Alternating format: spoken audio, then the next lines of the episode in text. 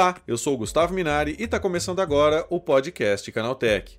Com o aumento no volume de compras e transações online durante o final de ano, criminosos aproveitam o descuido dos usuários para aplicar golpes. Fraudes envolvendo o Pix estão se tornando cada vez mais comuns, principalmente quando o consumidor não presta atenção na hora de aprovar um pagamento ou transferir dinheiro.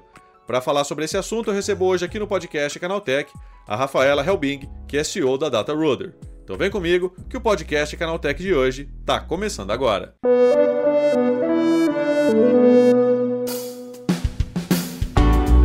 Olá, seja bem-vindo e bem-vinda ao podcast Canaltech, o programa que atualiza você sobre tudo que está rolando no incrível mundo da tecnologia.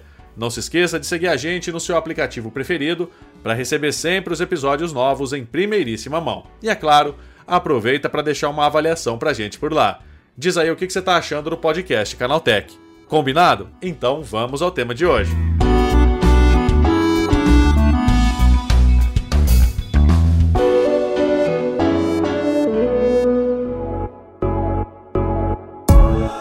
Olá, seja bem-vindo e bem-vinda ao podcast que atualiza você sobre tudo o que está rolando no incrível mundo da tecnologia.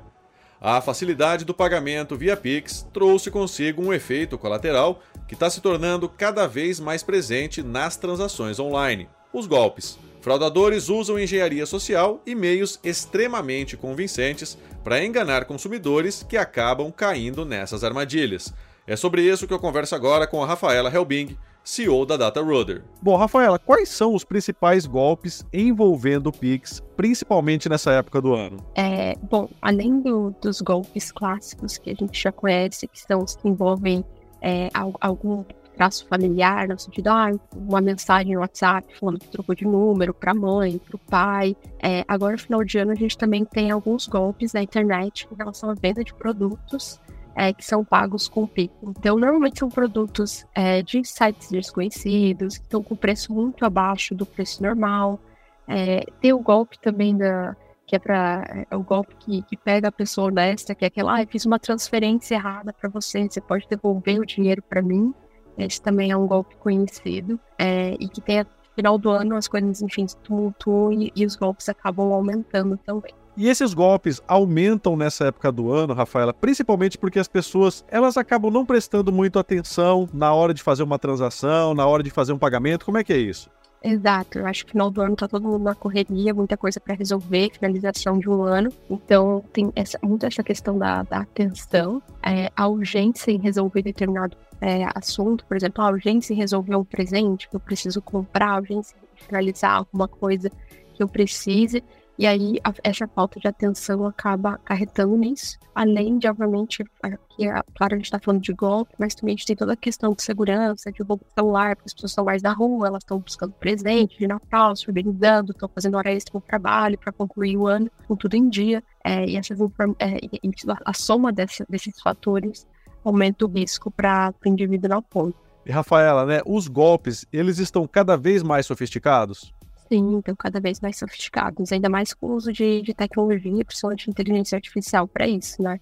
Então hoje, por exemplo, o fraudador já consegue buscar vídeos seus na tua rede social para treinar um algoritmo para aprender como, como você fala, para utilizar a sua voz, para ligar para algum parente seu, para pedir algum dinheiro. O próprio deepfake também, enfim, que utiliza imagens, vídeos. É, então, está muito mais sofisticado, cada vez mais difícil para a gente identificar o que é real e o que não é. Rafaela, a gente fala muito do usuário, né, da ponta final né, dessa cadeia, mas as empresas financeiras, né, elas também precisam ficar atentas quanto à segurança dos usuários? Precisam muito. É, eu acho que esse ponto é super importante porque quando o usuário, eu, Rafaela, me autentico e caio em um golpe, a minha instituição financeira não tem culpas, porque de fato eu me autentiquei e caí em um golpe. Mas a instituição financeira que está recebendo esse dinheiro, são as contas laranja, contas de passagem, fraudadores, ela tem que identificar que ela tem uma conta de passagem, a conta de um fraudador dentro de casa, é, e também é, proteger esse cliente na ponta. Então, a instituição ela pode assim, implementar um sistema de segurança para proteger o cliente dela, para que ele não caia no golpe, avisando o cliente dela no momento da transação: olha, essa transação tem um risco muito alto, muito suspeito, essa chave Pix já foi dada como fraude antes. E principalmente quem está recebendo esse dinheiro. Quem está recebendo esse dinheiro está facilitando a vida do fraudador ali para disseminar esse dinheiro no setor financeiro. É, essa prática das empresas tem se tornado cada vez mais comum ou ainda está engateando aqui no Brasil, né? Principalmente com relação à segurança do usuário, Rafael. A, a gente, falando do cenário do Brasil, a gente é muito avançado nisso, porque a gente vive dentro de um cenário onde tem muito, muita variedade de fraude e, e, essas novas fraudes que surgiram, elas vieram por conta de toda a tecnologia que a gente, enfim, é, a gente trouxe tudo para o celular, né? A gente saiu do, do físico, agora a gente está no digital e, e aí a gente foi criando barreiras. Então, por exemplo, ah, as instituições financeiras começaram a utilizar FaceMed, prova de vida, validação documental para você abrir uma conta. E o fraudador fez? Começou a iniciar laranjas. Então, são documentos verdadeiros de pessoas reais que passam, abrem a conta, mas que essa conta é utilizada para fraude. Então, cada vez mais, é, o fraudador também tem se reinventado, é, e aí cabe às instituições financeiras também se reinventar e estar tá sempre um passo à frente para combater essa fraude de forma efetiva. Então, cabe sim a, a instituição, a gente tem muita tecnologia para utilizar e cabe a cada instituição é, optar por qual tecnologia vai utilizar para proteger o cliente da aula. Rafaela, diz uma coisa, né? Muita gente tem essa dúvida, né? Se eu cair num golpe envolvendo Pix, né? Eu consigo recuperar o meu dinheiro ou é muito complicado? Qual que é, o que é o complexo? Ah, respondendo a tua pergunta, sim, às vezes você consegue, mas que depende, depende do fraudador não ter movimentado esse dinheiro na outra conta, uhum. que é o que não acontece.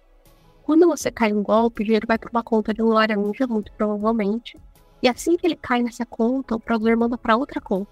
E assim que cai na outra conta, ele manda para outra conta, e para outra conta, para outra conta. De fato, quando você descobre que é um golpe, às vezes, meia hora depois do depósito, no início, o dinheiro ele já passou por tanta conta diferente que ele se dissipou no setor financeiro.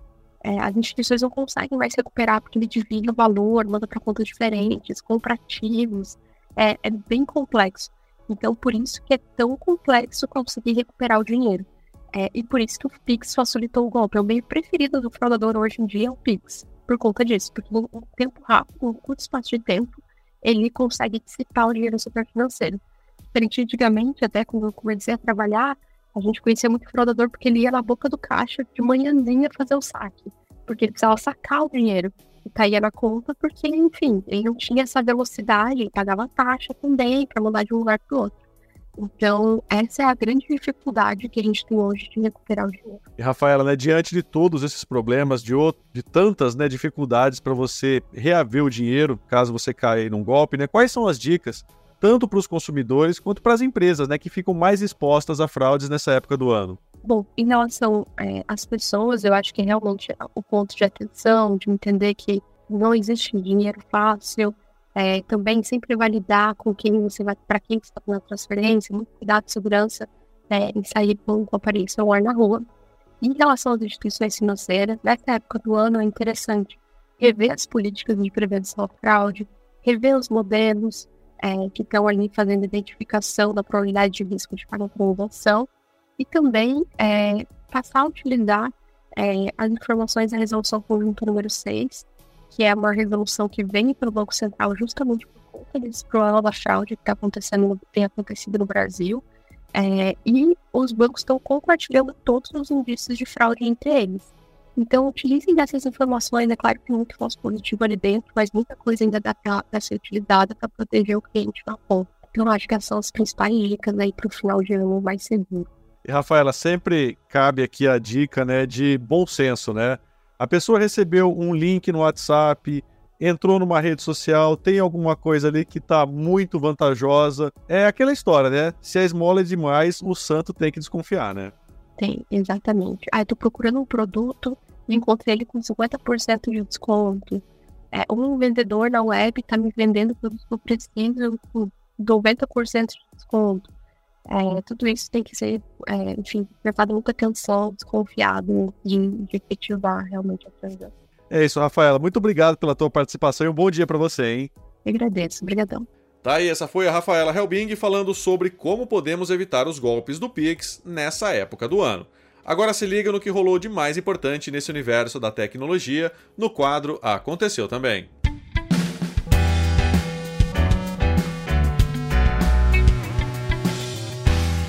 Chegou a hora de ficar antenado nos principais assuntos do dia para quem curte inovação e tecnologia. O jovem responsável pelo vazamento de GTA 6 na internet pode passar o resto da vida internado num hospital.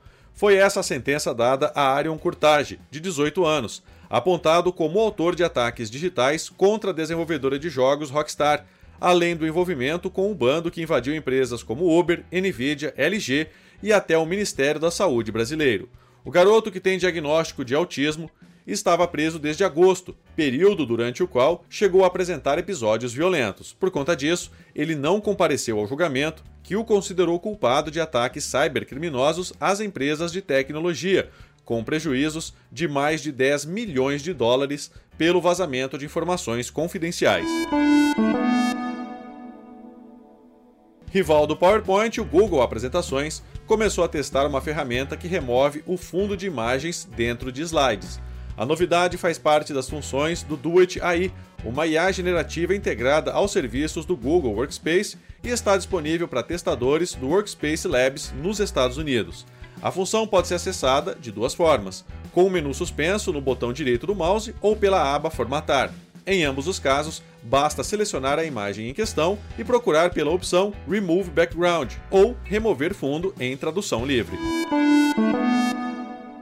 O WhatsApp e o Instagram foram os apps mais usados pelos brasileiros em 2023, mantendo uma dominância que já é tradicional no país. O mensageiro é o app aberto mais vezes ao longo do dia por mais de metade dos brasileiros, enquanto 35% afirmaram passar a maior parte do tempo na rede social de imagens e vídeos. Os dados são da pesquisa Panorama Mobile Time, que revela o comportamento digital dos brasileiros e suas preferências. O celular seguro é um aplicativo do governo federal usado para bloquear aparelhos roubados. O usuário pode vincular o número do telefone ao CPF e restringir o acesso a todas as funções básicas do dispositivo em caso de perda, furto ou roubo.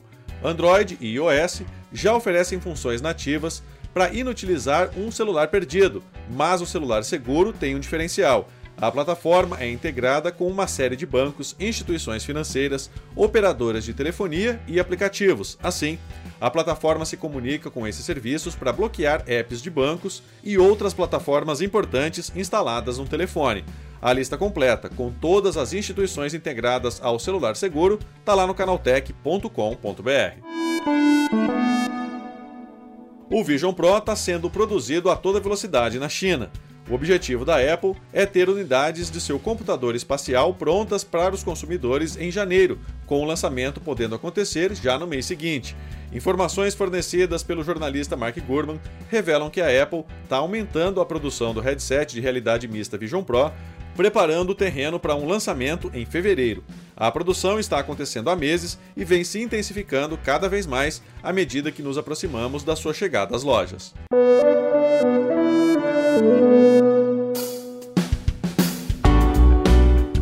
Tá, e com essas notícias, o nosso podcast Canaltech de hoje vai chegando ao fim. Lembre-se de seguir a gente e deixar uma avaliação no seu aplicativo de podcast preferido.